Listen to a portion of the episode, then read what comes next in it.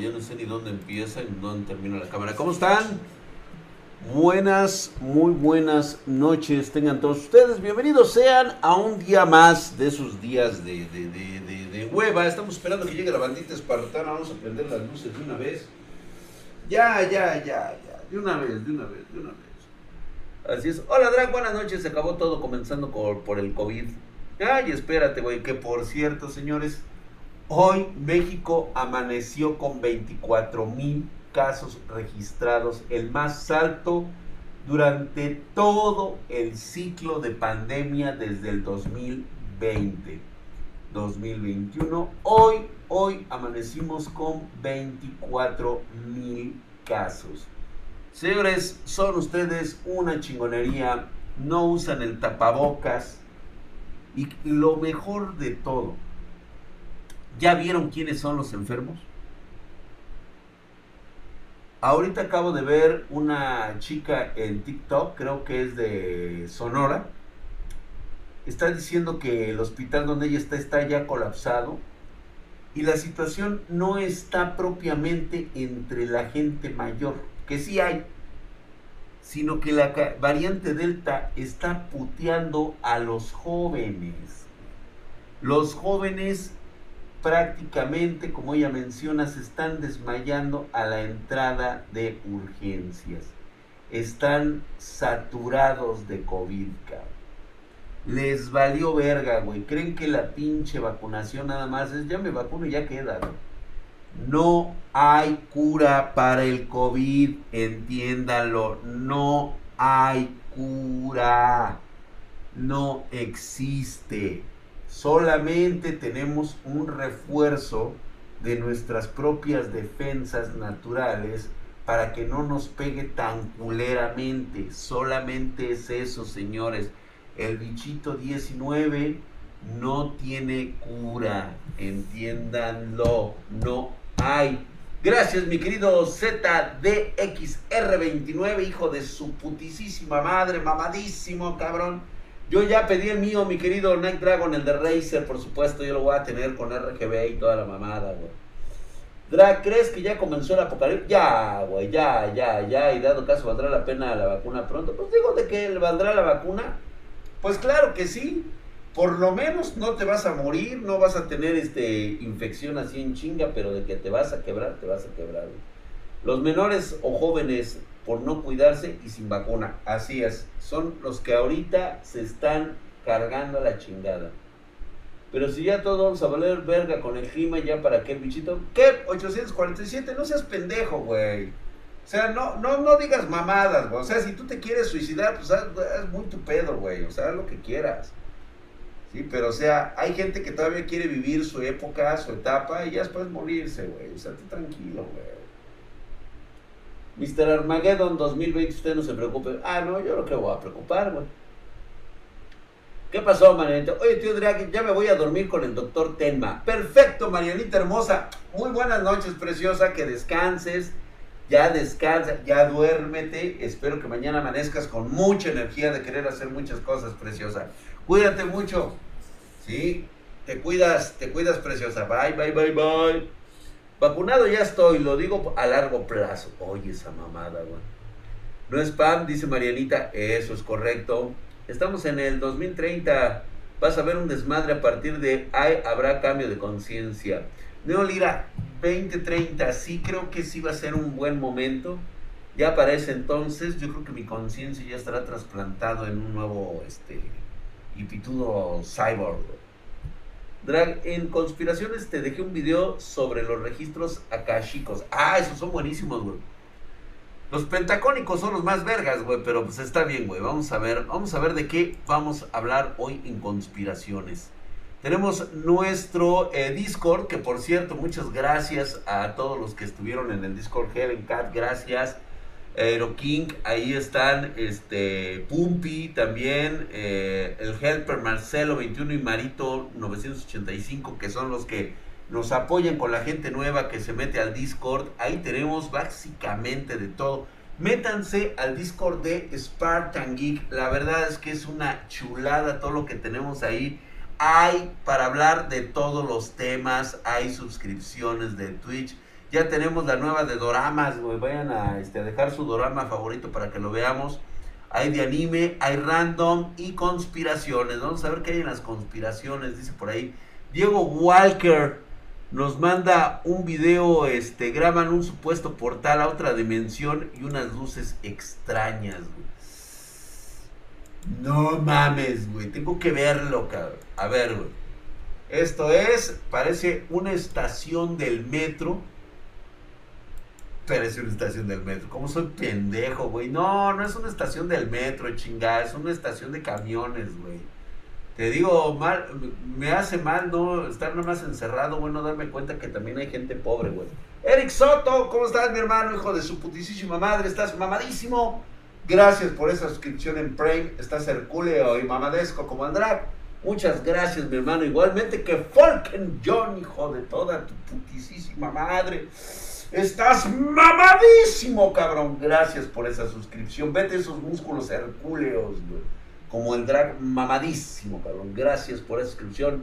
Ya alcanzamos el éxito del tren del hype en este momento. Muchas gracias, banda. Ahí está a nivel 1 fuertemente completado. Dice, oye, Drag, hablando de eso, ¿el grimorio que posees tiene algo acerca de los escritos pentacónicos? Sí. y vaya que si los tiene. Vamos a ver, ahí está. A ver. Vamos a prestar atención, tal vez un poco de audio. Vamos a ponerle silencio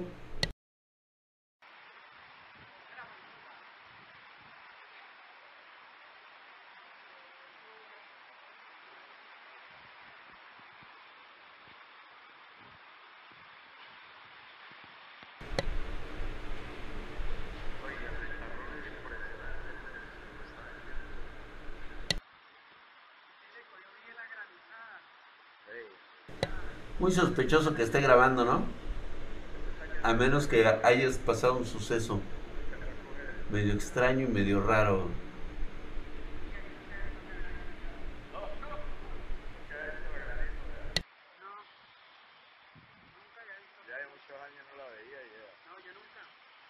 Hola Paulinita preciosa, ¿cómo estás? Digo, yo digo que sí, ¿no? Esa es una gota de agua, güey, no mames.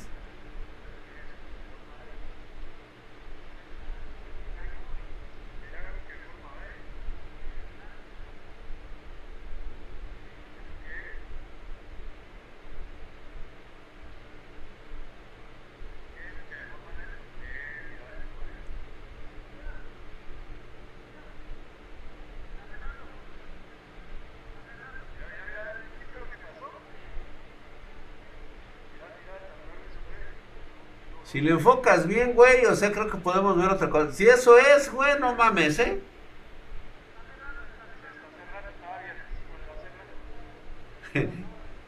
Digo que no está, no está nada fumado, ¿eh? Déjenme decirle que no está nada fumado. Esto sí se asemejaría, pero no de esa manera, güey, no. No, no, no, no, no, no.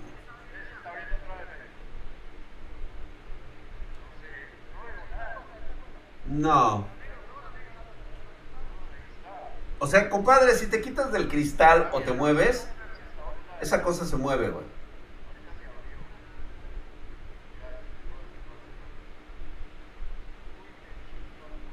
Se está disolviendo la gota de, de, agua. O sea, no, no es reflejo de la luz en el agua, ¿sí? After Effects es mi pasión, totalmente de acuerdo. Vaya, vaya.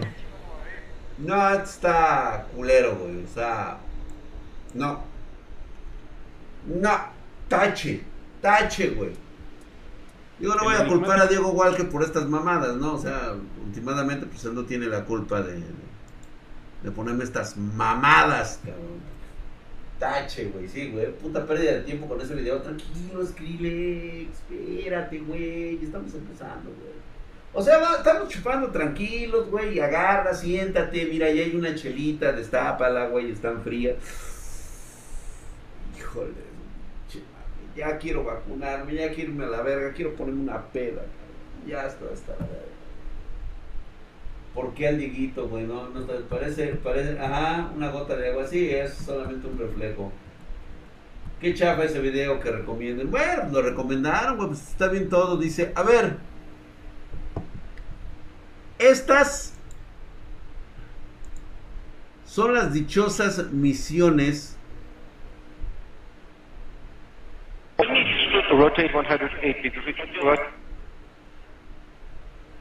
Estas son las dichosas misiones de la NASA que tienen mucha veracidad, por supuesto. ¿eh? Este es en Dailymotion, no creo que tengamos problemas de copyright. Ahí casi nadie se mete. Yo no sé esa plataforma cómo no ha despegado, güey. El Dailymotion, güey. Es muy buena. No sé por qué todo el mundo quiere irse a la pendejada de YouTube, güey. Pero bueno. A ver, güey. Rotate 180 degrees, 80 degrees. Something is flying there. We need to understand what it is. What is flying? Well, it's flying away from the station, so we're trying to understand what exactly that is. There is an Se supone que es esta, ¿no? Es esta cosa que sale aquí. Estaba haciendo y de repente salió de la nada. And we cannot see an object. We, well, rotate more, rotate more. Ahí está, la está siguiendo la cámara. Ajá. uh, estos sí son buenos, cabrón. Estos sí son buenos.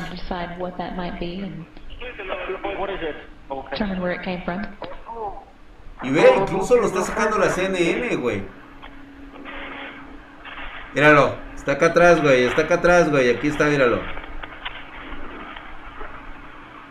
Puede ser un escombro espacial, ¿eh? Puede ser un escombro, pero ve la, la forma tan rara, puede ser el desprendimiento incluso de una hoja de metal que haya quedado varada. Sin embargo, no es la primera vez que captan las cámaras de los transbordadores espaciales estas cosas. No es la sobre todo en la en la internacional.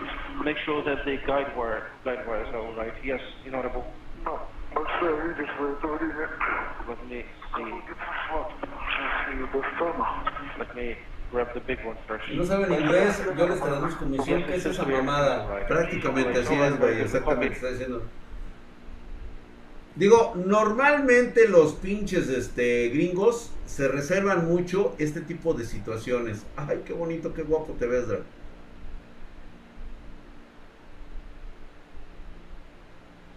Ay, güey, ya me veo hasta el infinito. Ahí está. Estoy en mi lab, pero no tiene puerto este solo USB 3.0 y C. Ah, pues nada más, güey. ¿Qué, necesitas, güey? Se la reserva cuando nadie los vio. Fíjate que, ¿sabes qué es lo que pasa? Sí, pero no es la primera vez. De hecho, son los únicos por el tipo de condiciones en el espacio que han captado este tipo de lo que yo he podido observar en los libros pentacónicos, de hecho hablando, qué bueno que hablamos de libros pentacónicos, eh, de hecho en el Grimorio hay algunos dibujos relacionados a este tipo de cosas. Y según lo que cuentan las tradiciones, porque volvemos a lo mismo, esto es, las leyendas normalmente tienen una fuente general histórica de alguna parte alguien vio algo, alucinó algo y a partir de ahí empieza a sacar este tipo de datos. ¿Se acuerdan ustedes o saben ustedes cómo son los verdaderos ángeles que les han platicado en la Biblia? Obviamente a partir del concilio de Nicea se cambiaron muchos aspectos porque los en aquel entonces los güeyes que estaban en el poder sacerdotal decían, güey, no podemos presentar estos seres monstruosos, amorfos, parecidos a estrellas con muchos ojos, o globos gigantescos con varios ojos culeros, porque son representaciones demoníacas. ¿Qué hacemos? Ah, pues pinta los bellos bonitos y que sean bien guapos. Y que se parezcan a nosotros porque son la representación de la imagen y semejanza del Dios mismo. Cuando las versiones originales siempre plantearon que los ángeles eran seres terroríficamente deformes, eran cosas que eran parecían ser de vida totalmente distinta a la del ser humano. Y algo que ha reflejado estas imágenes que de repente aparecen de la NASA, parece ser que el universo hay criaturas que pueden sobrevivir al espacio. Nosotros tenemos a los tantígrados. Los tantígrados son estos este, osos, los llamados osos de agua, que sobreviven al espacio, a la radiación y todo eso. Y el universo es tan vasto que ¿por qué no podría existir un ser vivo capaz de evolucionar en el espacio mismo, multiplicarse a través del proceso de la partoginesis y decir, pues órale, güey, va, me pongo a hacer chamacos y como no hay gravedad, puedo crecer en tamaños desproporcionados, ¿no? Sí, este, pero ahí te las narran de forma extraña, es como los ángeles de Neo Genesis Evangelion, güey. No, no, no, no, Natsukumi, que no me metas esos hijos de su puta madre aquí, güey. Vetado Evangelion de este canal, güey, ¿eh? Está vetado. tardígrados, tardígrados o tartígrados, no recuerdo muy bien. También algunas bacterias o protozoarios sobreviven a temperaturas bajo cero. Tardígrados, gracias, gracias por la corrección, espartanos. Y de formas abstractas. Eso es correcto. Los ángeles no tienen forma humanoide. Drag Dragons, porque es la serie más sobrevalorada de la historia del anime. No podemos estar hablando de tres personajes pendejos con problemas mentales. Por eso nada más. ¿Listo para la conspiración? Puta, llevamos rato, cabrón. Muy bien, qué buena estuvo esa. A ver, dice, los desclasificados videos del el Pentágono que, eh, más bien, del gobierno de los Estados Unidos, estas madres las desclasificaron y sabemos perfectamente por qué. Son objetos voladores no identificados o se trata de una cortina de humo que siempre ha existido entre ellos para poder desviar la atención de las masas. Esto referente a lo que habíamos hablado del bichito 19. Cuando el bichito 19 resultó que era fabricación casera, pues bueno, vamos a soltarles unos videitos que supuestamente tenemos de ovnis, pero no les vamos a decir de qué se trata, porque mira, resulta que nos sacan estas madres que tienen aproximadamente 60 años.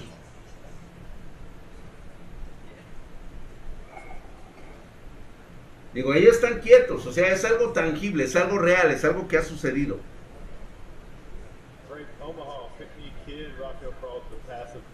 Ahí está, TVC Navy Photography Filming Spherical uh, Chevy Luffo Advanced Transmission Vehicle.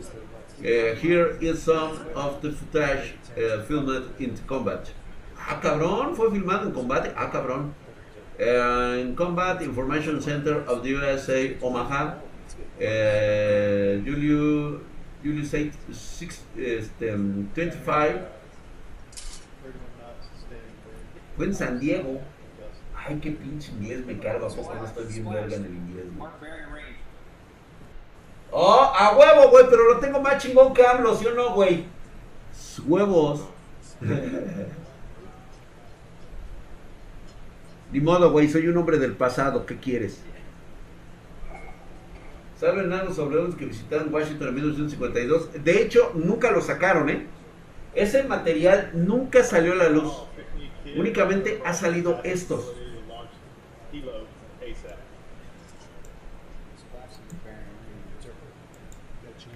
Cuando yo veo algo como esto, que realmente no me refleja absolutamente nada, lo primero que me viene es la teoría de la conspiración.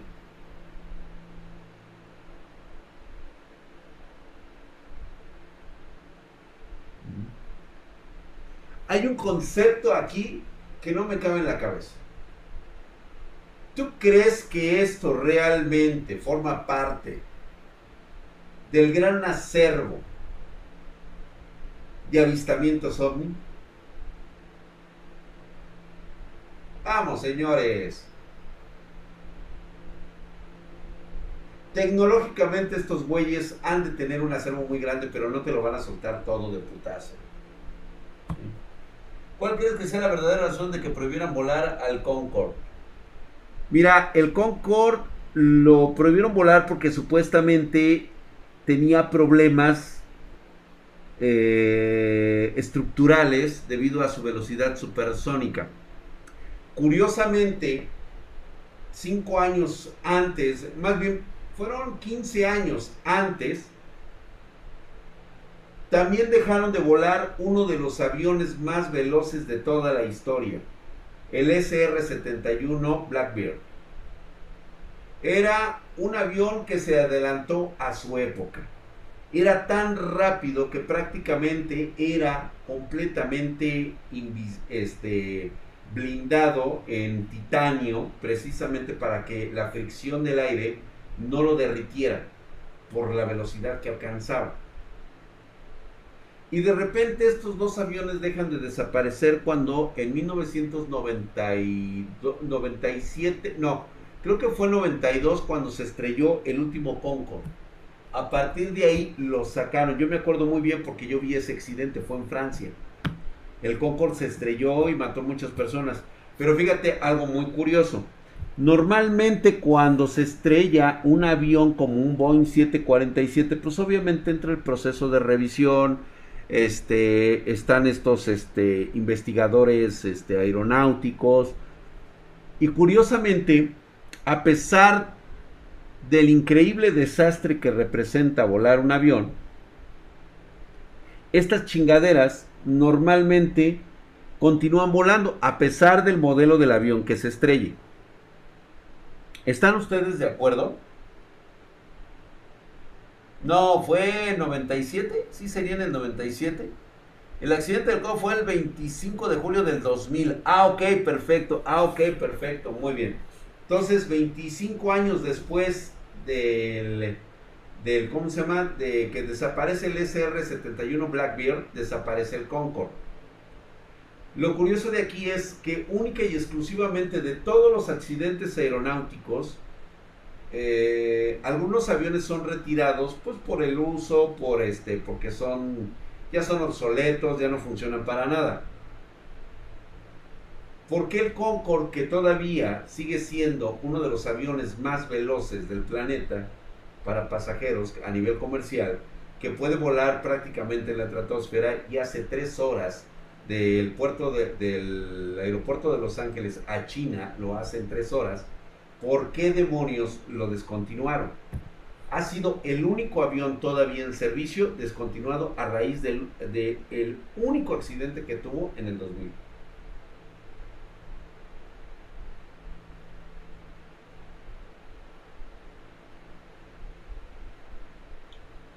No es cierto, eh, Techno Corner, el MiG-31 nunca pudo, de hecho, aún hoy es muy difícil alcanzar al Blackbeard este, SR-71. Mm, mm, mm. No es cierto, el MiG-31, no inventes, güey, o sea, ve el MiG-31, güey.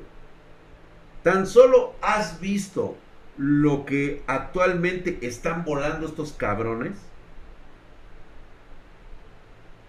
el nuevo avión es este, el 2, es el 2, no es el Tomcat, es el otro chingadera, ¿cómo se llama? Ay, se me fue ahorita el puto nombre, güey.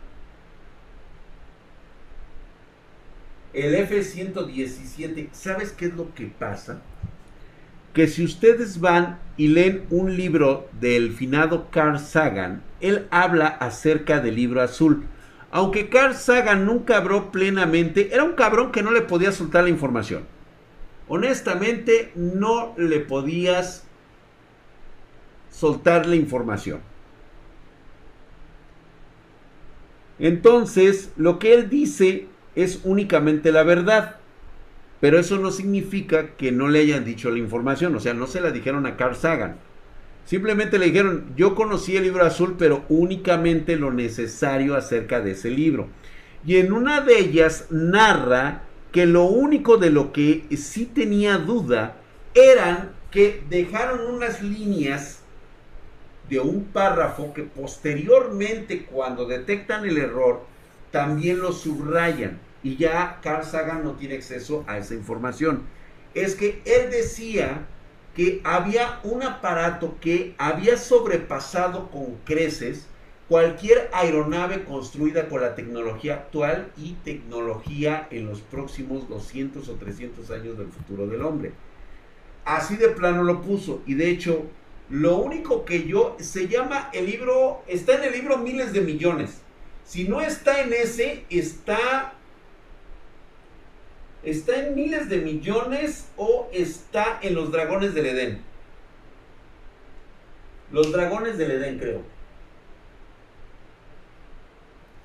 Y en esos dos, en cualquiera de esos dos libros, lean a Carl Sagan. Es, es una exquisitez, cabrón, leer ese cabrón, güey. O sea, el güey hace pedazos cualquier tipo de teoría conspiranoica. Pero obviamente él basado única y exclusivamente en el puro contexto del razonamiento de la ciencia.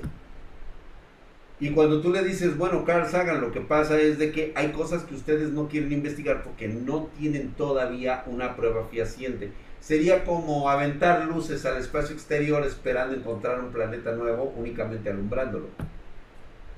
Hay que esperar el proceso de descubrimiento paso a paso. Eso sí lo reconoce Carl Sagan. Y en una de ellas habla acerca de un aparato llamado el proyecto Aurora, que ya les he hablado yo en este canal. El proyecto Aurora hablaba de una nave espacial experimental que era tan veloz que cuando rompía más allá de la velocidad del sonido, dejaba una estela de donas con una línea que cruzaba completamente, como si fuera más allá del Mach 10. O sea, 10, 20 veces la velocidad del sonido. Imagínate nada más lo que representaría. Se llama esta pinche pony mamó este, un tipo de nave. A ver, me mandan uno, que se dice Ramuján, el hombre que conoció el infinito y los registros acas, acachizas, pero...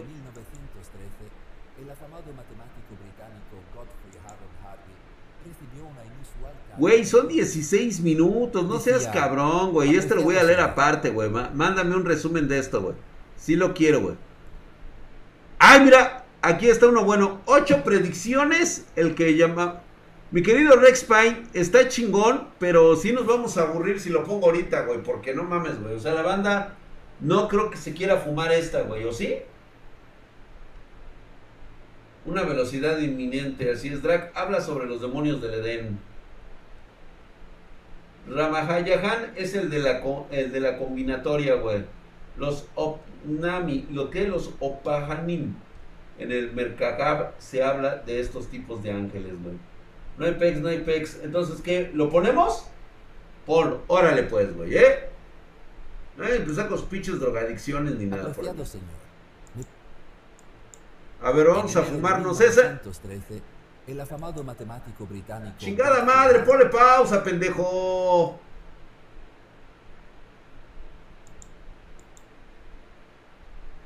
Entonces ya nos perdemos lo de las predicciones del 2030, güey, porque ya no nos va a alcanzar tiempo. O lo ponemos o contamos la Pancho Aventura, güey. Porque son 16 minutos de puras drogas, güey. De hecho, voy a ponerle mute a mi audio. ¿Listos? Ya, les estoy diciendo predicciones o qué, güey. Vamos a acelerarlo, güey. Órale, pues, vamos a ponerle aquí.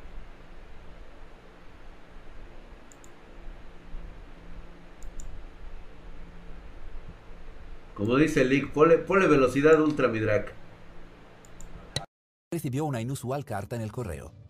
Decía, apreciado señor, me permito presentarme a usted como un empleado del Departamento de Cuentas del Port Trust Office de Madras, con un salario de 20 libras anuales solamente. Luego presentó afirmaciones aparentemente escandalosas de que su autor había hecho un progreso sorprendente en la teoría de series divergentes en matemáticas y había resuelto un problema bien establecido de la distribución de números primos.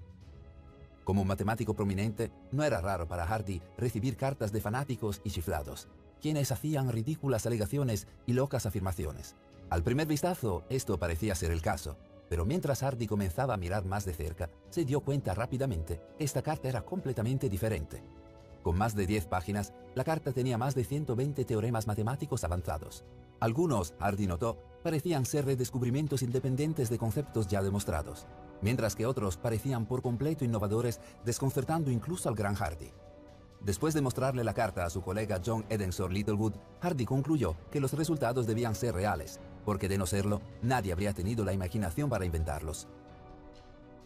Inmediatamente supuso que la carta debió haber sido escrita por un matemático de gran habilidad, algún tipo de genio como Euler o Jacobi.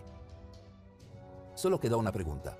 ¿Quién era este misterioso hombre? Este empleado que ganaba 20 libras anuales. ¿Cómo es posible que este completo desconocido haya alcanzado e incluso superado las mentes matemáticas más grandes del mundo? El 22 de diciembre de 1887 nació un niño en Madras, India, uno de muchos en un país de, en ese momento, unos 300 millones de personas. Se le dio el nombre Ramanujan, que significa el hermano de Rama, una deidad hindú. O sea, ya están hablando de Pero este este no era solo un niño. Antes de Sigues llegar la mamadísimo, mi querido Carlos había Igualmente, allá le mando un cordial saludo. Están hablando de la historia de este güey. A los 11 años... Al el ¿cómo estás, mi hermano? Bien fumados. Así es, a huevo, mamadísimos. con su familia. A los 13 años dominó trigonometría avanzada sin ningún profesor, solo, con un libro que alguien le había prestado y comenzó a crear sus propios teoremas. A los 16 años, por casualidad, se encontró con una copia del Creo que sí he escuchado de- George yo de este cabrón. Una sinopsis de resultados elementales en matemática pura y aplicada, y comenzó a trabajar en sus 5.000 teoremas. Al siguiente año, Ramanujan había desarrollado e investigado independientemente los números de Bernoulli y había calculado la constante de Euler-Mascheroni hasta 15 decimales, completando, siendo un adolescente y sin tutoría, lo que las mentes matemáticas más grandes del mundo habían logrado minuciosamente durante siglos.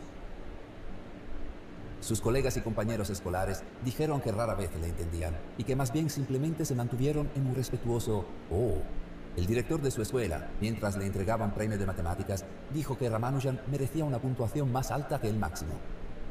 En reconocimiento a su habilidad obvia, Ramanujan recibió una beca cuando completó la escuela secundaria para estudiar en la prestigiosa Universidad ¿Cómo de? Artes del Gobierno, Kumbakonam. Pero una vez que estuvo allí, no pudo concentrarse en nada más que matemáticas, reprobando la mayoría de sus otros cursos en el proceso y viendo su beca revocada. Dejaría la escuela y luego regresaría y volvería a irse antes de tomar un trabajo como empleado del gobierno de bajo nivel. A pesar de todo, realizó investigación matemática independiente en cada oportunidad. A menudo O sea, su cerebro estaba condicionado a única y exclusivamente matemática. Puede haber sido aquí donde terminó la historia de Ramanujan, desconocido y sin descubrir en una oficina polvorienta, enterrado bajo el trabajo de un oficinista.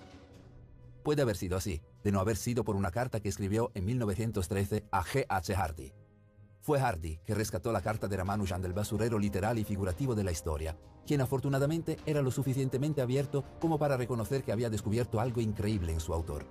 En un estallido de emoción que se produce cuando el experto reconoce el virtuosismo, inmediatamente se propuso llevar a Ramanujan a Inglaterra para unirse a él en la Universidad de Cambridge. Después de cierta resistencia inicial, Ramanujan aceptó y emprendió el arduo viaje al canal de Suez, desde la joya del imperio hasta su corazón. Al llegar a Inglaterra, Ramanujan sorprendió a Hardy con su habilidad natural. Aquí había un matemático inexperto con un estilo excéntrico que nadie había visto antes y un talento que se sentía ilimitado. A través de su colaboración, Hardy proporcionó la capacitación que Ramanujan había carecido anteriormente, puliendo metafóricamente el diamante lo mejor que pudo. Pronto, Ramanujan sorprendió a matemáticos experimentados con teoremas que habían quedado sin resolver durante siglos e ideas nunca antes consideradas. En poco tiempo, se convirtió en una figura casi mítica en la comunidad matemática, una sensación con una capacidad aparentemente imposible. Fue nombrado uno de los miembros más jóvenes de la Royal Society a los 31 años. Luego se convirtió en el primer indio en ser elegido miembro del Trinity College. madre, estás mamadísimo. El niño prodigio se había convertido en un Existe fenómeno una película que se llama El hombre conocido infinito, sí. Luego, tan pronto como llegó, se fue. Al final de la Primera Guerra Mundial, sufriendo de problemas de salud provocados por la privación en tiempos de guerra en su dieta vegetariana religiosa, Ramanujan volvería a casa en India. Poco después moriría a la edad de 32 años. Años después de la muerte de Ramanujan, se le pidió a Hardy que calificara a matemáticos prominentes basándose en el talento puro usando una escala del 1 al 100. Oye, Se dio a sí mismo un 25. A su colega y amigo Littlewood un 30. le dio al legendario matemático alemán David Hilbert, una de las mentes más influyentes del siglo XIX, un 80. A Ramanujan le dio una puntuación de 100. Habiendo trabajado más cerca que nadie con Ramanujan, Hardy memorizó su habilidad única en la siguiente declaración. Combinó un poder de generalización, un sentido de la forma y una capacidad de modificación rápida de sus hipótesis realmente sorprendentes y que le sitúan, en su propio campo, sin un rival en su día. Las limitaciones de su conocimiento eran tan asombrosas como su profundidad. Era un hombre que podía trabajar con ecuaciones modulares y teoremas con medios desconocidos, cuyo dominio de las fracciones continuas estaba más allá de cualquier matemático del mundo, quien había encontrado por sí mismo la ecuación funcional de la función z y los términos dominantes de muchos de los problemas más famosos en la teoría analítica de los números. Y, sin embargo, nunca había oído hablar de una función doblemente periódica o del teorema de Cauchy, y de hecho, solo tenía idea más vaga de lo que era una función de una variable compleja. En resumen, Ramanujan fue capaz de superar incluso a los mejores matemáticos sin tener conocimiento de las herramientas básicas que emplearon. No construyó su trabajo en el trabajo de otros, sino que pareció inventarlo para sí mismo. En total, Ramanujan reunió unos 3.900 resultados matemáticos durante su vida. Desde su muerte, se ha demostrado que casi todas sus afirmaciones son correctas, abriendo áreas de estudio completamente nuevas e inspirando mucha más investigación. Totalmente de hecho, nuevo. su influencia en el campo fue tan prominente que el diario Ramanujan se creó como una publicación científica dedicada exclusivamente al trabajo en áreas de matemáticas influenciadas por Ramanujan. Pero a Pues es totalmente un trabajo puro y limpio. No está provisto de ninguna influencia matemática del pasado. A medida que la ciencia y las matemáticas se han desarrollado y evolucionado, el trabajo de Ramanujan se ha vuelto relevante para las vías de estudios que ni siquiera existían cuando estaba vivo, en áreas como informática, ingeniería eléctrica y estudios de agujeros negros. Considera, por ejemplo, que en su época nadie sabía que los agujeros negros eran algo para estudiar. Sin embargo, Ramanujan ya había desarrollado una fórmula que se utilizaría para describir sus propiedades generaciones más tarde. Como el matemático Ken Ono de la Universidad de Emory en Atlanta, Georgia, describió recientemente, las fórmulas de Ramanujan han ofrecido vislumbres de teorías que Ramanujan probablemente no habría podido articular. Teorías que nadie necesitaba hasta que las necesitaron. ¿Cómo es esto posible? ¿Cómo pudo Ramanujan conocer cosas que no existían? ¿Cómo fue capaz de proporcionar una visión más avanzada de lo que se entendía en su tiempo? Respecto a esto, Ono dijo, es inconcebible que tuviera esta intuición, pero debió tenerla. Mientras que el matemático Freeman Dyson, del Instituto de Estudios Avanzados de Princeton, proclamó que Ramanujan tenía algún tipo de trucos de magia que no entendemos. Quizás Dyson estaba en algo. Tal vez había un factor que no entendemos que funcionó. No magia, sino algo más. Ramanujan era conocido como un hindú profundamente religioso. Muchas veces atribuyó su habilidad matemática a la diosa de su familia, Namahiri, afirmando que una ecuación para mí no tiene sentido a menos que represente un pensamiento de Dios. Describió soñar con gotas de sangre que simbolizaban a esta diosa, y cómo después de estos sueños recibiría visiones de fórmulas matemáticas complejas en pergaminos que se desplegaban ante sus ojos. Puede sonar difícil de creer, o tal vez como Ramanujan había cedido a sus excentricidades, pero curiosamente no es una historia única entre los pensadores de alto nivel. El creador de la tabla periódica, el químico ruso Dmitry Mendeleev, dijo que se le ocurrió en un sueño que todos los elementos, incluidos algunos que aún no se habían descubierto, simplemente Sí. encajaron ante él. Sí, eso sí es cierto. Albert Einstein era famoso por su experimento verdadera. mental en el que se sentaba en una soledad tranquila e imaginaba los resultados de conceptos teóricos. Ahorita les voy a explicar durante ahorita qué es lo que sucedió. mentales que se le ocurrió la famosa ecuación E igual mc al cuadrado. Incluso se dijo que el cofundador de Apple, Steve Jobs, recibió la inspiración para el iPhone en un sueño. Hay muchas historias como esta entre los pensadores más legendarios de la humanidad. Historias de inspiración aleatoria aparentemente sacadas de la nada. Pero hay una explicación, una que va más allá de la magia o la casualidad. La explicación es algo llamado los registros akáshicos, de la palabra sánscrita akasha, que se refiere a la esencia de todas las cosas en el mundo material, lo que Platón y Aristóteles llamaron la quinta esencia. Los registros akáshicos son una base de datos universal de todo el conocimiento y la experiencia humana. Se dice que esta base de datos se encuentra en un plano superior de existencia y está disponible para que cualquiera pueda acceder a ella en cualquier momento. Los defensores del concepto señalan que incluso la tradición cristiana parece insinuar la existencia de esta base de datos. En Apocalipsis, capítulo 20, versículo 12, el apóstol Juan escribió, y vi a los muertos, grandes y pequeños, de pie delante de Dios, y los libros fueron abiertos, y otro libro fue abierto, el cual es el libro de la vida, y los muertos fueron juzgados por lo que estaba escrito en los libros según sus obras. ¿Es el libro de la vida solo otro nombre para los registros akáshicos? Quizás cuando Ramanujan recibió visiones de fórmulas matemáticas complejas, o incluso cuando Mendeleev soñó la tabla periódica, o Einstein realizó experimentos de pensamiento, o Steve Jobs vio el iPhone en un sueño, lo que realmente estaban haciendo era acceder a los registros akáshicos. Quizás el defensor más ferviente de la existencia de los registros akáshicos no sea otro que Nikola Tesla. En su libro El mayor logro del hombre, publicado en 1907, Tesla dijo, Toda la materia perceptible proviene de una sustancia primaria o tenuidad más allá de la concepción, llenando todo el espacio, el akasha o éter luminoso, que es interpretado por el prana que da la vida, o fuerza creativa, llamando a la existencia en ciclos sin fin a todas las cosas y fenómenos. Otra cita bien conocida de Nikola Tesla es esta. Mi cerebro es solo un receptor. En el universo hay un núcleo de donde obtenemos el conocimiento, la fuerza, la inspiración. No he penetrado en los secretos de este núcleo, pero sé que existe. ¿Podría esto explicar cómo estos individuos estaban tan por delante de sus contemporáneos? ¿Podrían haber accedido a los registros akáshicos, donde se todo el conocimiento Gracias y la experiencia humana? También puede explicar un prodigio, como Mozart, que no deberían haber podido alcanzar su nivel alcanzado de competencia a una edad tan joven. ¿O por qué inventos históricos como el teléfono, el avión y la teoría de la evolución, que fueron desarrollados no solo por Alexander Graham Bell, los hermanos Wright y Charles Darwin, sino de forma independiente por otros casi al mismo tiempo? Quizás estos eran individuos que habían accedido independientemente al conocimiento contenido en los registros akáshicos. Para Ramanujan, esto plantea una pregunta importante. Aparentemente, cada año su trabajo proporciona nuevas revelaciones, nuevas aplicaciones relevantes, ya sea en agujeros negros o de otro tipo.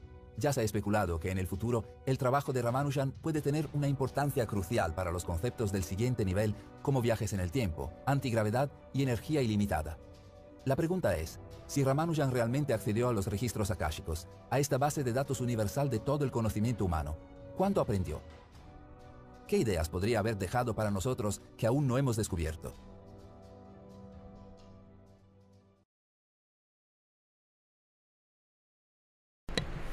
Bien. Aunque parezca muy fumado, hay datos que hay que tomar en cuenta. Casi todos los grandes genios que dieron un paso hacia adelante en los conceptos constructivos de nuestra sociedad, como este cabrón, este hindú, como Nikola Tesla, como el mismo este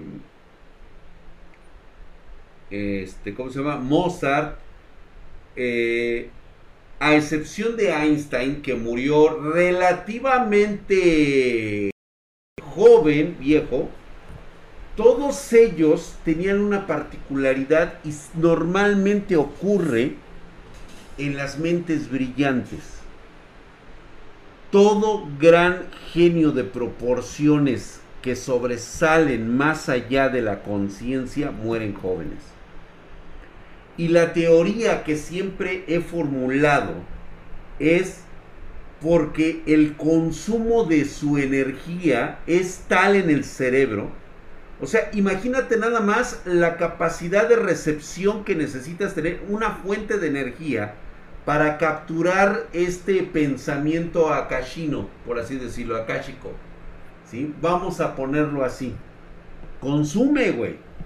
O sea, el cuerpo no te da lo que la mente necesita. Cantidades industriales de energía, de vida, de, de- de alimentos, vitaminas, proteínas. Te termina secando, güey. Te puedo asegurar que todos estos grandes genios, en un momento determinado, por ejemplo, este cabrón de Ramanujan, ni siquiera, ni siquiera entendió mucho de lo que estaba absorbiendo en la mente. Simplemente, como decían ahí, que él no conocía muchas veces el concepto de la variable, porque no era el trabajo de otros. O sea, es como si ustedes, que en su pinche vida han estudiado matemáticas, a duras penas conocen la teoría de Pitágoras, ¿sí? Este, de repente les llueve esta información y le empiezan a escribir, tal cual la recuerdan y las fórmulas que les empiezan a llenar en la cabeza. Prácticamente es eso. Entonces, cuando alguien más estudia y dice, ah, cabrón, espérate, esto está fuera del conocimiento del hombre, pero aquí hay cosas interesantes. Y pronto se empiezan a dilucidar. Viene una sección en los, en los escritos pentacónicos. De hecho, hay una sección que tengo ahí con una hoja en, el libro, en este Glamour.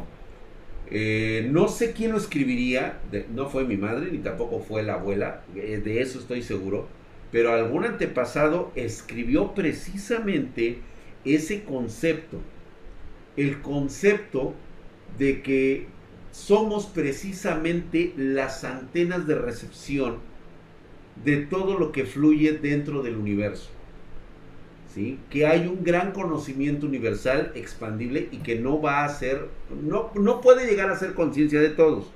Va a llegar en su momento para empezar a generar nuevas eh, posibilidades de tecnologías a futuro. Yo les, yo les hago este comentario. A ver, señores.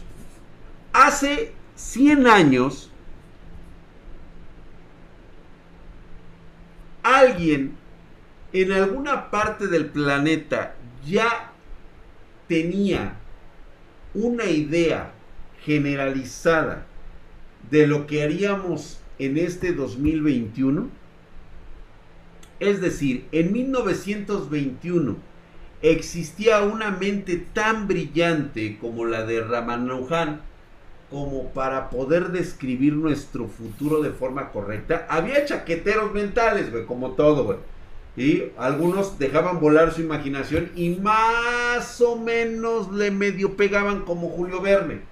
Él decía que iba a haber un cable grueso que cruzaría todo el Océano Índico para podernos comunicar con, América o Europa. ¿sí? Digo, no le falló tanto, pero él mencionaba en una de sus historias eh, cómo íbamos a recibir las noticias por medio de un fax. No le llamaba el fax, sino que le llamaba él un garretotipo de forma inmediata en el cual llegaban las noticias en cuestión de horas, no en cuestión de días como ocurría en ese entonces pasaba un evento y, tú te venías enterando, eh, si vivías del otro lado del mundo, te enterabas una semana después. Hoy es prácticamente pues de risa, ¿no? O sea, te tarda unas horas y dices, puta madre, tienes Internet Explorer, güey. Unos minutos y dices, ya valió madre. Estas personas nacen con una antena muy sensible, así es, Drag, ¿no será que los akashicos son una forma de ingresar a la base de datos del universo? Es que eso es correcto. Ahí se encuentra precisamente esta flor. Eh, en el concepto en el cual se tiene acá de este lado, se supone que es una fuente de energía universal, es una flor universal que corresponde posiblemente a seres mucho, muy superiores que han pasado por el proceso de vida que nosotros tuvimos. Es decir, es una evolución de conciencia de miles de millones de años. Nosotros apenas, señores, tenemos dos millones de años como especie. Estamos hablando de una especie que posiblemente ya haya sobrevivido a tres Big Bangs, por así decirlo. Son conciencias que están más allá, que no se determinan a saber si nosotros somos ignorantes o no. Para ellos, nosotros ni siquiera representamos hormigas. Así de simple.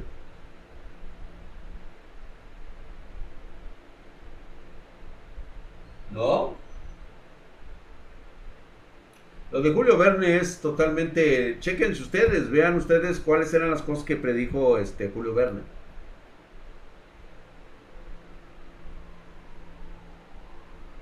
Hoy estamos con conspiración, güey. ¿Qué pasó, Para ellos somos polvo, exactamente. Ni siquiera existimos para ellos. ¿Qué diferencia habrá entre los registros akashicos y los registros pentacónicos o será lo mismo? No.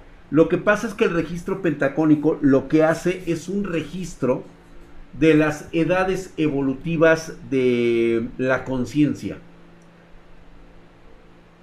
Habla de que precisamente nosotros venimos de especies que tienen eones formándose en el universo y antes del universo, antes de la creación. Habla de los eh, viejos dioses, de los nuevos dioses, de cómo ha sido este progreso. Pero cuando tú lees estos registros, hay algo que sí debes entender, que no es un registro religioso. Es como si te estuvieran contando la historia tecnológica del universo. ¿Cuál es su fin? ¿Cómo ha sido creado por una inteligencia que más pareciera artificial que el llamado Dios supremo de las religiones actuales, el Dios omnipresente, el omnipotente, más pareciera que un registro que tiene más de 5000 años te estuviera hablando como si se tratara de una inteligencia artificial. Muy cabrón. A lo mejor en una de esas luego nos aventamos un, un toque de esos. ¿Va? Ellos no desean una RTX 3090, no, para nada. Está cabrón, ¿no? Que no se puede porque los nuevos modelos ya vienen así, porque la... Ah, ¿Qué pasó? Pinche saldito está. Espérate, güey. Buenas. Este, son los titanes o Shelnagas. Son diferentes. La Pancho, dice la Pancho. ¿Y quién vergas diseñó esa inteligencia? Ese es como que parte del porro que nos tenemos que fumar, güey. O sea, realmente ha sido un concepto que siempre ha existido y este conocimiento, ¿cómo es que de repente puedes tener acceso?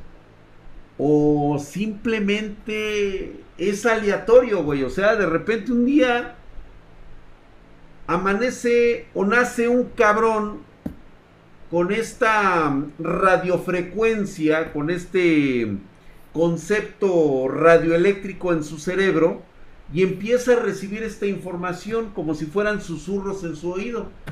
Cada que duerme, cada que piensa, ve las soluciones a todo el concepto matemático del universo. No lo entiende, no lo comprende, simplemente se llena su mente de información y empieza a escribirlo. Eso es lo que le pasó a Ramanujan. ¿Sí, no? Solo que cada Big Bang sea una prueba de la máquina de Von Neumann generando universos. Exactamente, de eso es a lo que estamos llegando. No, no, no, no, esta es una de esas... Pero no está tan fumado cuando te pones a pensar quiénes han sido las grandes mentes que han cambiado los conceptos de nuestra sociedad, güey. Nikola Tesla, un cabrón que murió loco, un gran genio. ¿Cómo se consume una genialidad como la suya? ¿Por qué no se cuida esa genialidad? ¿Qué sucede realmente? ¿Por qué Ramanujan muere a los treinta y tantos años? Cabrón, no mames, jovencísimo. El mismo Steve Jobs, no me digas que murió muy grande, cincuenta y tantos años, estaba bien chavo. Buster 18 mamadísimo, cabrón, nada más porque eres este. Ahí ya eres suscriptor, güey, te mando un mamadísimo. Dice, yo creo que nos estamos listos para esos conocimientos, volverán los dioses antiguos. Es que siempre han estado los dioses antiguos, nada más que nuestra percepción de la realidad con ellos ha sido diferente.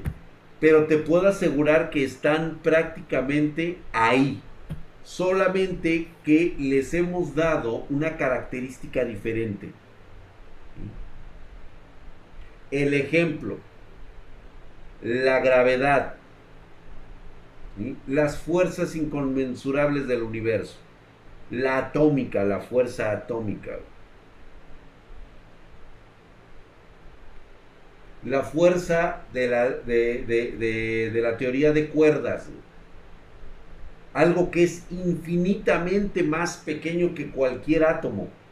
Y sin embargo son telas que rigen y se conectan en nuestra realidad. Está así, güey.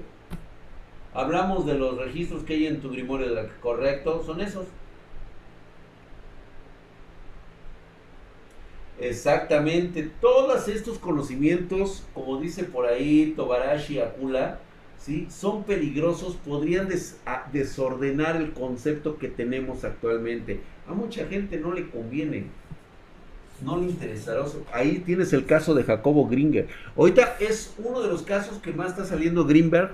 Es un caso, y yo recuerdo muy bien cuando ese tipo una vez visitó a la abuela. De ahí nace todo este concepto que tenía Jacobo Gringer. Esa parte se las voy a contar después. No quería comentar ahorita porque pues ya estamos en el calor de las copas y todo ese desmadre.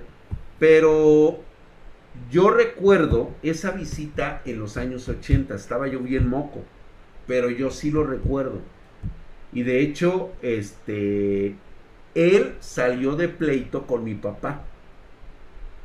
Y a partir de ahí, pues ya no, ya no regresó. Trató de encontrar Ahí fue cuando empezó a hacer todo lo relacionado a sus, este, a sus estudios. Empezó este, con Paquita, empezó a contactar a Paquita, todas esas. O sea, gente que más o menos entendiera el concepto de lo que él quería realizar.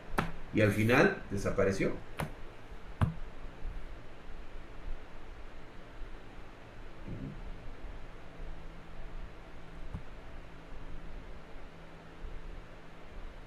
Dícese que conocimiento neuronal somos como recién nacidos, totalmente de acuerdo. No te preocupes, me quiero Rex Pine, para la otra te fumas otra más chingona, güey. Señores, rapidísimo, rapidísimo. Una. Les, voy a andar desgajando estas este, panchoaventuras así rapidísimos. Hablando justamente de las pedas cósmicas cuando te la pones con una Bacardi, güey. Te los voy a seguir dejando así como que bien alivianados.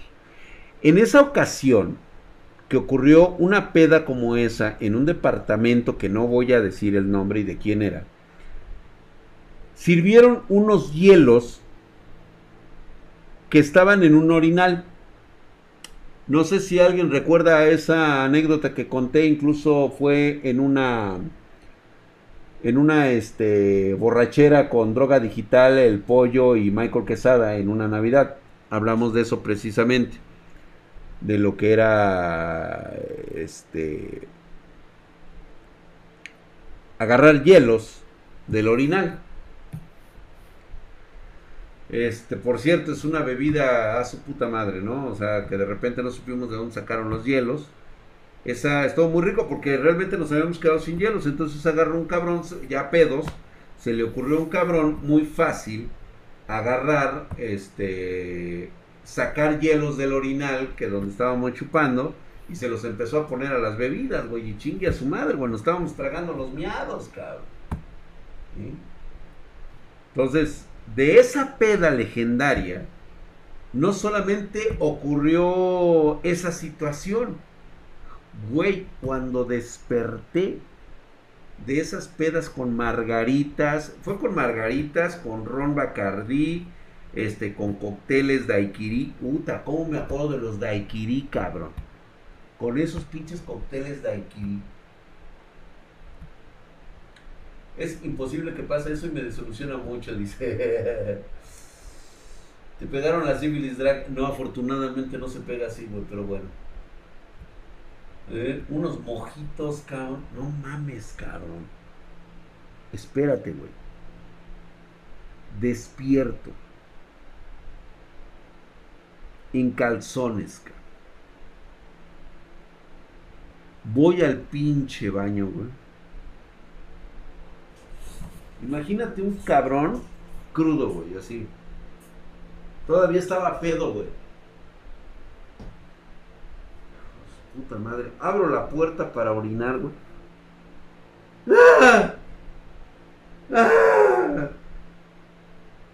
¿Qué pedo, güey? Cabrón. ¿Cómo estuvo la peda?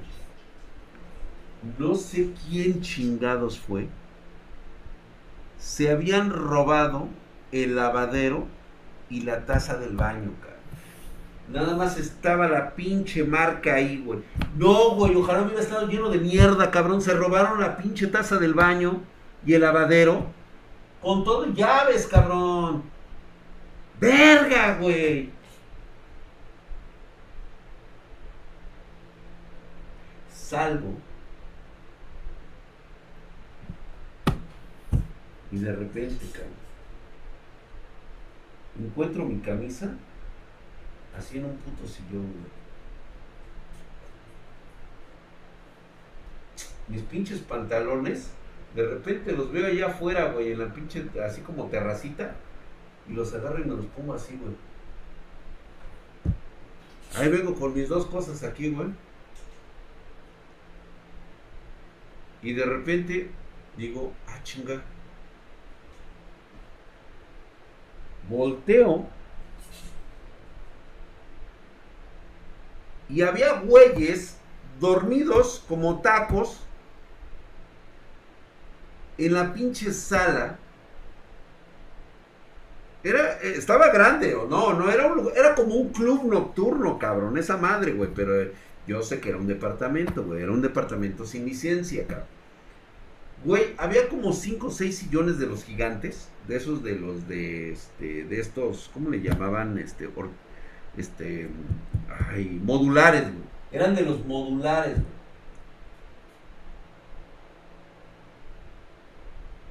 Y de repente, cabrón, que muchos de ellos estaban disfrazados, güey.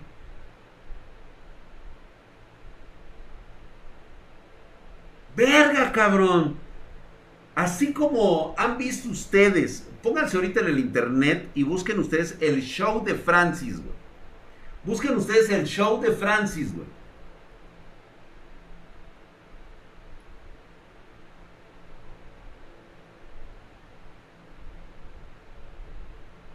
Güey, no te miento, eran como 20 cabrones que yo, yo no conocía, güey. Yo no sé quién los trajo y qué chingados había pasado, güey todos los demás cabrones que conocía estaban tirados por todos lados, güey. Los cigarros volteados, los pinches whiskies, este, las botellas de Bacardí, de ron, de todo eso, güey. Todo estaba madreado, todo vacío, limones por todos lados. Güey, no mames. No, güey, digo, tienes que ver el show de Francis, güey. La neta está muy bueno. No mames, güey, yo no sé si hicieron horchat.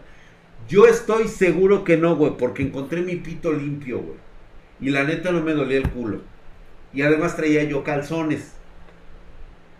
O sea, nadie me los bajó, güey. Todo, había güeyes que sí de plano, güey. Estaban todos encuerados, güey. Y yo, no mames, cabrón. ¿Qué pedo, cabrón? No, no, no, no, no, no, no, güey. Te lo juro que fue de esas veces, cabrón, que los traes aquí, cabrón. Porque primero, primero, te empiezas a buscar los chupetes, cabrón. Te empiezas a buscar chupetes, cabrón. No, güey, no traes. A ver en el puto baño, güey. No se llevaron el espejo del cuarto, cabrón. No, güey. Vete la verga, güey, a ver. Ay, hijo su pinche madre. No, güey. ¿Te duele el culo? A ver. Pero pícatelo bien, güey, así que sí. No, güey, no. Íntegro el güey. No, no duele, güey. A ver los huevos, güey, ¿no están chupados? No, cabrón. Ay, hijo de su pinche madre, güey. Y tú tratando de recordar en qué momento perdiste la conciencia después de los pinches hielos, cabrón.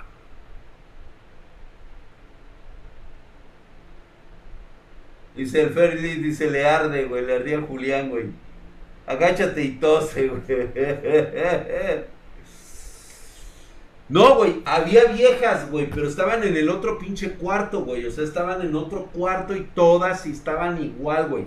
Encueradas, desnalgadas, vomitadas. te lo juro que yo no recuerdo, y eso puedo estar seguro, cabrón, de que no se metieron este, drogas, güey no había drogas, porque eso dije, a la primera que yo vea que alguien se está dando un pinche lineazo o está fumando, cabrón, esa madre, a chingar a su madre de aquí, güey. Y yo sé que no pasó, güey, porque no encontré ni madres, en, eh, o sea, no había jeringas, no había nada. Eso sí, cabrón, alcohol hasta su puta madre por donde pasaras, güey. Botellas incontables de cerveza, batida. No, no, no, no, no, güey. Caminabas y podías escuchar cómo pateabas latas, cervezas, alcohol. Es hijo de la chingada, güey. ¿Qué pasó, cabrón? Fui a despertar a una de las amigas y le dijo, oye, ¿tú te acuerdas? Tú eres la más sobria. Dice, después de las 3 de la tarde no me acuerdo de nada. Eran como las 10 de la mañana, pero dos días después, güey. Así de cabrón, güey. Y le llamo la gran peda legendaria del Bacardí, güey, porque fue la última vez que tomé patas de elefante, cabrón. Así de cabrón, güey. No, fue botana, güey. Llevaban botana, güey. Llegamos todos así bien, así como de, de tacuche, así como de que... Ah, ¿Cómo está mi querido Lord Ferdinand Lieberman? ¿Cómo está mi querido Don Drag? Este, perdón, Conde Don Drag. ¿Qué le servimos? ¿No? Y todo, toda la fiesta, güey. No, no, no, no. Prácticamente íbamos de rapé, güey. O sea, te vas así con nuestros, este este, nuestras pelucas así muy, muy, este, muy de señoritos, muy así, muy de caballeros. Y, oh, Lord, ah, ¿cómo está Lord? Lord, Lord. Y terminamos, cabrón. Puta madre, güey. No, la cosa es de que todos, güey. O sea, realmente yo fui el primero en levantarme y darme cuenta de la magnitud del desastre, güey. La magnitud del desastre era brutal, güey. No recuerdo absolutamente nada de dos días, güey. Dos, dos, güey. ¿Quieres escuchar lo más cagado? No terminó ahí.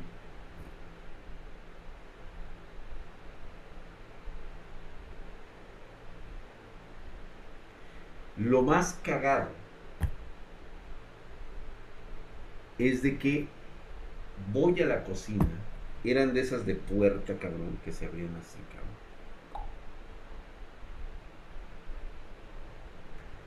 Me acuerdo muy bien de esa puerta porque era de, madera y traía un círculo así de esos de, vidrio. O sea, se ve que era de buena casa.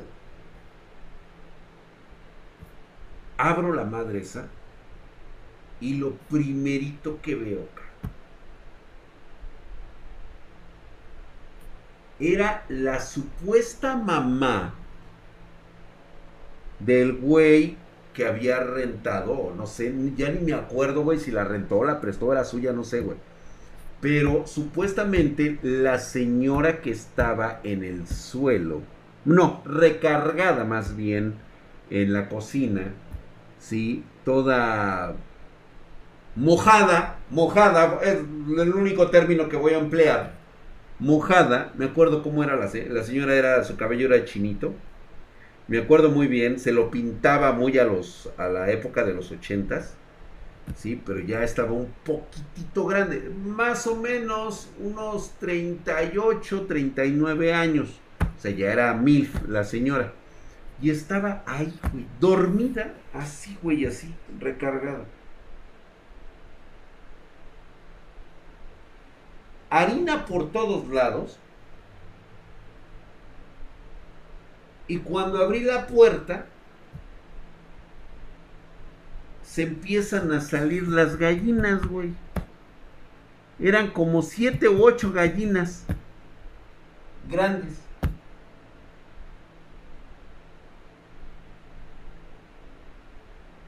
¿De dónde putas salieron las ocho gallinas, güey? Sí, sí era harina, güey, ¿eh? Sí era harina, cabrón. Yo no sé si estaba miada la señora mojada, no sé de qué chingados, pero toda, toda empapada, güey, estaba, güey.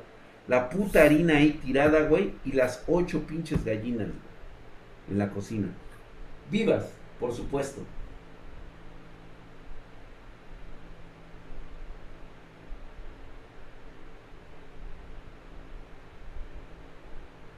Y era un desastre,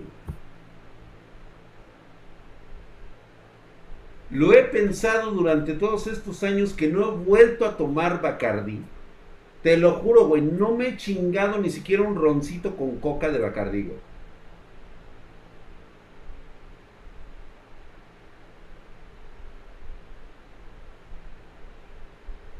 El proyecto X. Güey. Traten de hilar lo que realmente ocurrió. Y lo más cabrón de todo es quién se llevó la taza y quién se llevó el lavabo. ¿Cómo te llevas un puto lavabo con todo y llaves? O sea, ¿cómo lo arrancaste? ¿En qué momento ocurrió? Güey, no estaba roto, no estaba despedazado lo habían quitado y se llevaron la taza del baño.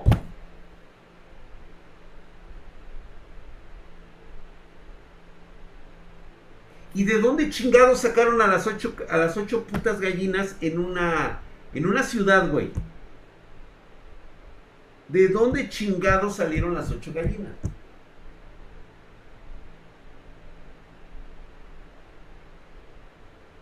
ni un mojito de, de bacacho me he tomado ya a la Menowski. A raíz de ese trauma que tengo yo de esa peda, güey. Porque si te rompe el zig, güey, porque nunca, supe, nunca supe qué pasó. Nadie me supo explicar, güey. Todos estaban exactamente igual. Haz de cuenta que fuimos abducidos por extraterrestres y nos borraron la mente, cabrón. Pero yo sí me quedé, o sea, yo terminé en el cuarto con este con otros güeyes ahí todos esparcidos, las chavas totalmente en otro cuarto, todas aventadas como tacos, igual así todas casi encueradas, algunas así encueradas, otras así, güey. También nosotros de este lado todos encuerados, los pinches putos en medio de la sala, güey. Este, sin taza, sin este, sin lavabo y con ocho gallinas, con una señora ebria hasta la madre, llena de agua y, harina esparcida por todos pinches lados, que yo quiero pensar que era harina. Sí, sí era harina, güey, porque la neta estaba demasiado fina. Se hablaba de seres humanos y ahora parece que nos roban tazas y lavabos, güey. Oye, Dora, platica cuando un fantasma te agarró las naves. Ese luego lo voy a platicar otra vez, güey. No creo que haya sido obturado porque realmente no me quedé ciego y no me dio cruda, güey. O sea, sí me fui a chingar una panza. Pero no mames, güey. Todavía me acuerdo de aquella vez que salí, güey. Me acuerdo que era, no sé, güey, era un domingo. Era un domingo al mediodía, este, el sol estaba ricolón. Todavía recuerdo el aroma de esa pancita que me fui a chingar, güey. Estaba el puesto. Y seguía pensando qué chingada madre había pasado, cabrón. Te lo juro, Estaba chavo en ese momento, claro que sí, güey. No, pues era yo un dios, cabrón, en ese entonces, güey. Consiguieron gallinas, ¿tú crees que no pudieron conseguir harina colombiana? Snapdrop Pro, no lo sé si lo hicieron. No lo sé, la verdad es que lo estoy pensando, güey. Seriamente. Pero ¿por qué te llevas la taza del baño, güey? ¿Quién se robó la taza del baño?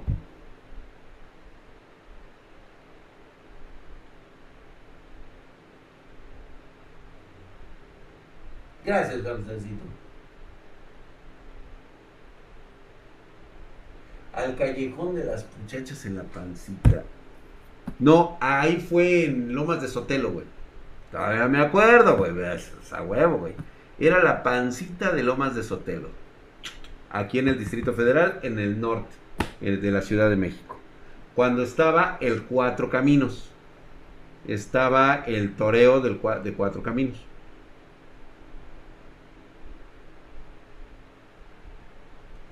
Se la llevaron a empeñar, no lo sé, güey. Estuvo muy cagado eso. Exacto. ¿Para qué te robas la taza del baño, güey? Fui a las luchas, exactamente, Aero King. Yo fui a las luchas del toreo de Cuatro Caminos, por eso te digo. ¿Sí? Y el del Callejón de las Muchachas, ese es acá en, este, en el centro. En el centro histórico, por donde, es que no me acuerdo ¿Cómo se llama esa pinche calle donde está el está el está una iglesia y enfrente está un parque y en ese parque hay un monumento de, de indígenas en una chinampa, creo que por ahí cruzó Cortés este para, para entrar a Tenochtitlan. Enfrente de la Merced. Es que está está por dentro de la Merced. No, güey, no, no es este, no es enfrente de la Merced. Es la calle de Correo Mayor. Por ahí está, por ahí. No, pero no, te fuiste muy para allá, güey, de Correo Mayor. Sí, más o menos está por la altura de Correo Mayor. Sí, más o menos. Más o menos. Vendo taza del baño seminueva, güey. Pues se las dejo entonces, señores. Muchísimas gracias por haberse quedado en esta pinche Pancho Aventura. No, estuvo cagado. Mañana tenemos relatos de terror. Espero que les guste. Buenas noches, chicos. Se cuidan.